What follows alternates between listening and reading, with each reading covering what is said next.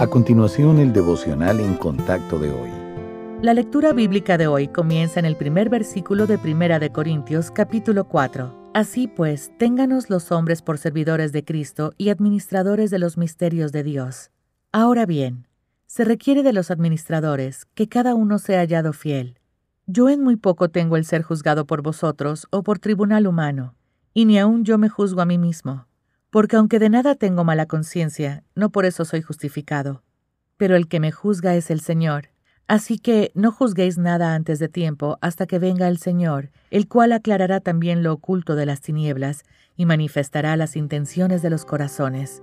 Y entonces cada uno recibirá su alabanza de Dios.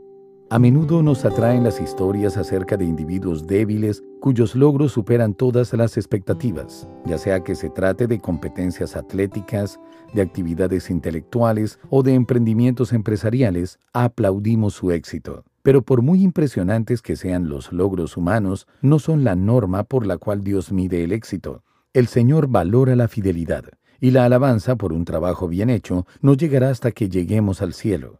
No importa cuán talentosos o exitosos seamos según los estándares terrenales, porque la meta de Dios para nosotros es la obediencia, la fidelidad y el carácter a la manera de Cristo. Ya que el Señor desea que tengamos éxito espiritualmente, nos ha provisto todo lo que necesitamos.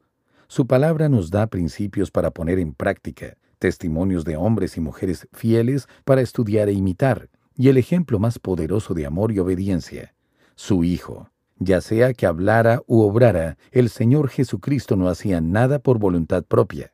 Su deseo era depender por completo de su Padre y obedecerlo en todos los aspectos de su vida. ¿Es ese también su deseo? Es fácil desviarse de este objetivo, pero si usted persevera, el Padre Celestial se sentirá agradado por su fidelidad.